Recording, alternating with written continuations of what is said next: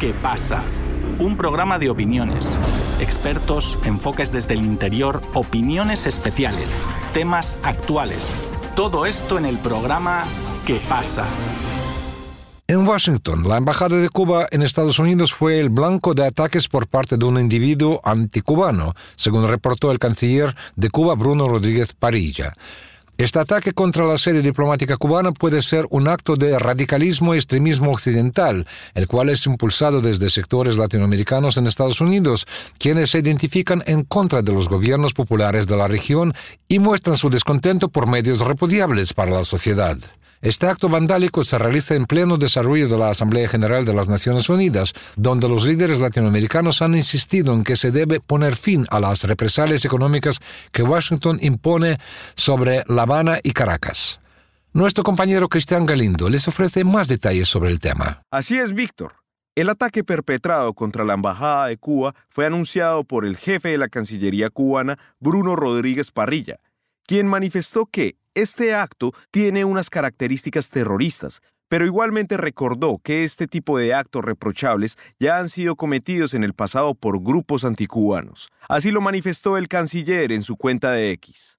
En la noche de hoy, 24 de septiembre, la Embajada de Cuba en Estados Unidos fue objeto de un ataque terrorista de un individuo que lanzó dos cócteles Molotov. No hubo daños al personal. Se están precisando los detalles. Es el segundo ataque violento contra la sede diplomática en Washington desde abril del 2020. En aquella ocasión, un individuo disparó con un fusil de asalto contra la sede. Los grupos anticubanos acuden al terrorismo al sentir impunidad, algo sobre lo que Cuba ha alertado a autoridades estadounidenses en reiteradas ocasiones, declaró Bruno Rodríguez Parrilla. El presidente de Cuba, Miguel Díaz Canel también reprochó este ataque, anteponiendo que este acto puede haber dejado víctimas inocentes. El odio lanzó anoche otra vez un ataque terrorista contra nuestra embajada en Washington, un acto de violencia y de impotencia que pudo costar valiosas vidas. Lo denunciamos y esperamos acción de las autoridades norteamericanas, manifestó el líder cubano. Pero también a este rechazo por el acto criminal se sumaron las cancillerías de Bolivia y Venezuela, quienes expresaron su repudio al ataque ocurrido contra la embajada cubana. El canciller venezolano Iván Gil escribió lo siguiente. Desde Venezuela, condenamos este nuevo ataque terrorista en contra de la integridad soberana de Cuba y nos solidarizamos con su pueblo y autoridades, afirmó el canciller venezolano. El Ministerio de Exteriores de Bolivia también lamentó y censuró el incidente. Desde Bolivia rechazamos este hecho que es contrario a los principios que deben guiar el relacionamiento internacional. De igual forma, expresamos toda nuestra solidaridad con la República de Cuba y en particular con los miembros de su delegación diplomática, declaró ese ministerio a través de las redes sociales. Claramente este tipo de actos contra la sede diplomática cubana en Washington dejan ver el desespero de algunos grupos radicalizados en este país, del cual claramente gran parte de sus integrantes son pertenecientes a la comunidad latinoamericana que reside desde hace años en esta nación. Muchos de estos grupos latinoamericanos se han radicalizado con el pasar de los años y han realizado actos de desprestigio u otro tipo de actos que pueden ir más vinculados a la violencia. Pero esta violencia ahora es más que evidente y también peligrosa, teniendo en cuenta que los líderes latinoamericanos que se encontraron en la sede de las Naciones Unidas, gran parte de ellos criticaron las posturas estadounidenses en contra de Cuba y Venezuela por las medidas unilaterales y coercitivas que mantienen bloqueadas las economías de ambas naciones. Incluso desde Estados Unidos, hay grupos que apoyan las posturas en contra del bloqueo económico que ejerce el país norteamericano contra las naciones caribeñas y latinoamericanas. Ejemplo de esto fue un grupo de manifestantes que se ubicó frente a la sede de la ONU en Nueva York, pidiendo tumbar el bloqueo económico contra Cuba. El grupo de manifestantes lo que no esperaba fue que se encontraron de frente con el mismo presidente cubano, a quien le manifestaron su apoyo. La solidaridad, muchas gracias por el apoyo. Y muchas gracias por estar aquí con nosotros.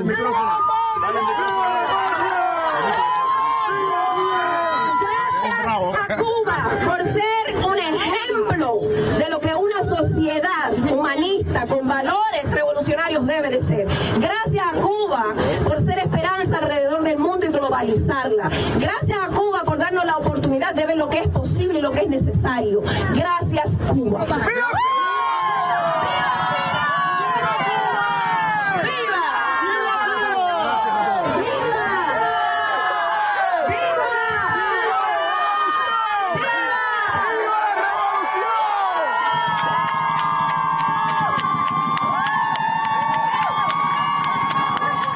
Claramente el apoyo a Cuba, como también a Venezuela desde Estados Unidos, es algo poco común, entendiendo que durante años se han establecido posturas radicales de derecha que han sido alimentadas a los grupos latinoamericanos que viven en el territorio estadounidense. Más que todos los grupos de inmigrantes cubanos, venezolanos y colombianos que viven en esa nación, quienes han logrado tener una mayor radicalización en contra de los gobiernos populares latinoamericanos.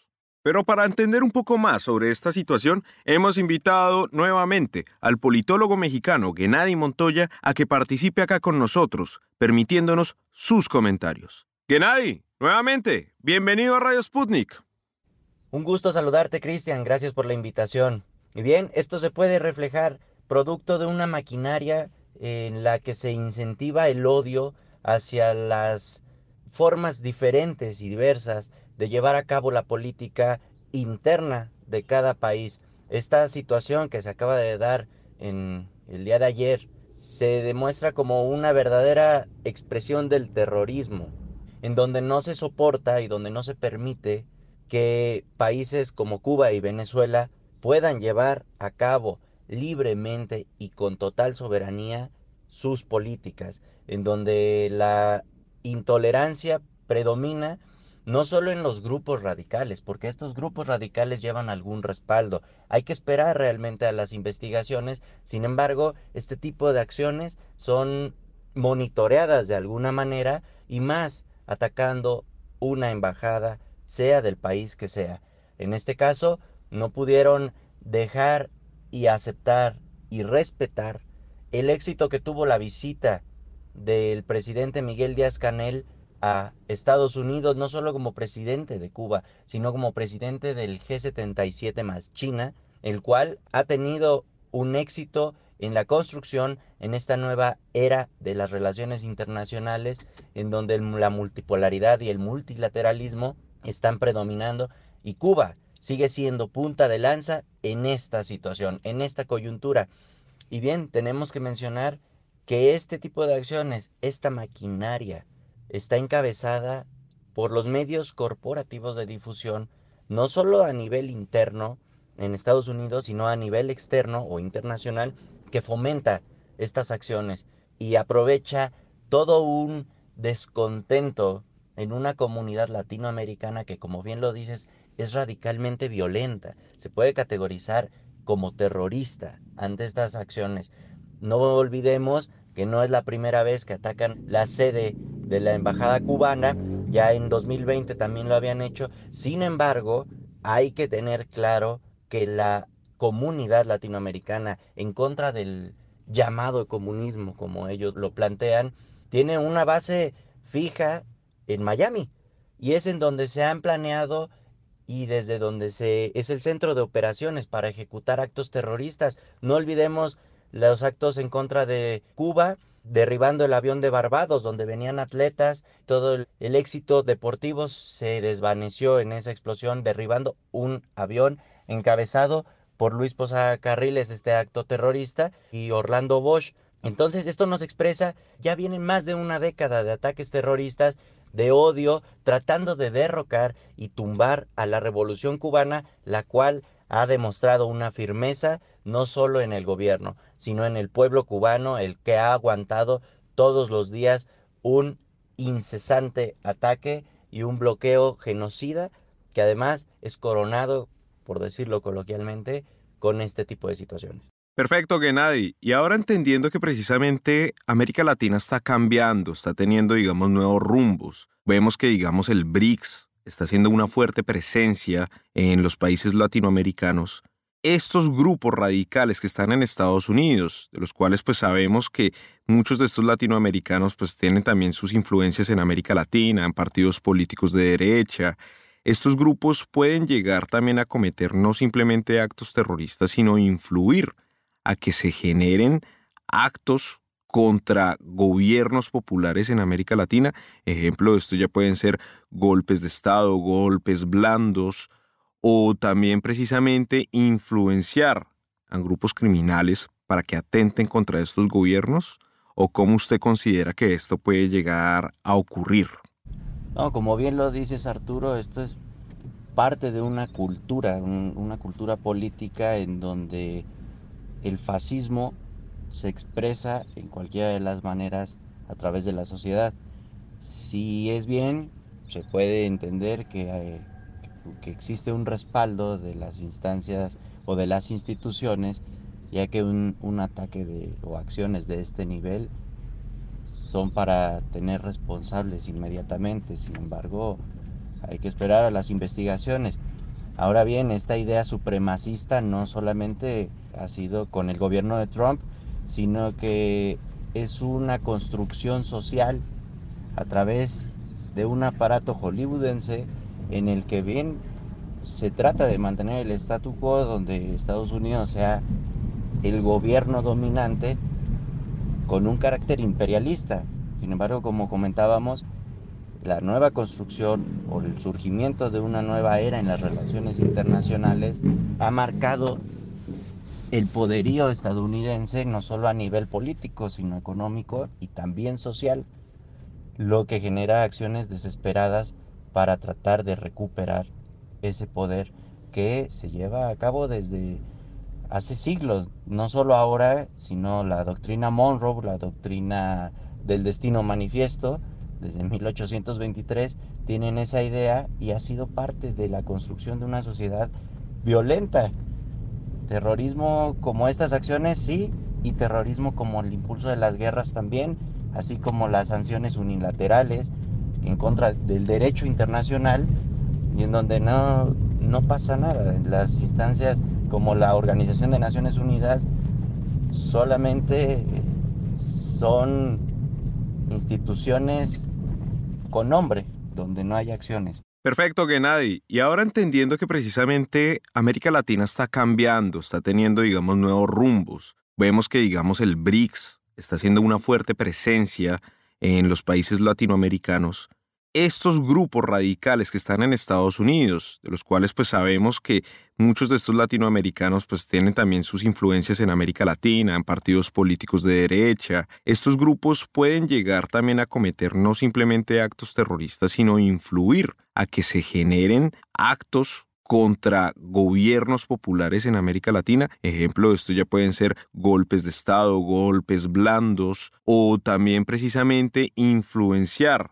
a grupos criminales para que atenten contra estos gobiernos? ¿O cómo usted considera que esto puede llegar a ocurrir?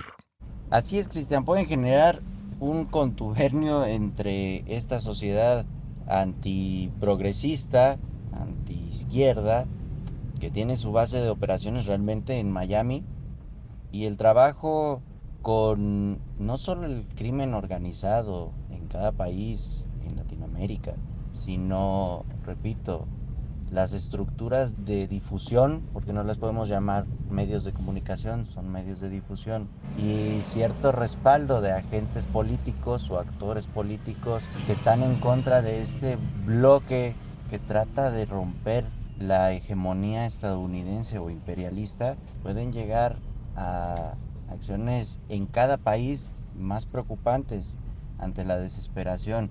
Sin embargo, hay que tomar en cuenta la fuerza que está tomando el bloque progresista en América Latina y la legitimidad que esa es, es otorgada por los pueblos los cuales han elegido a estos gobernantes.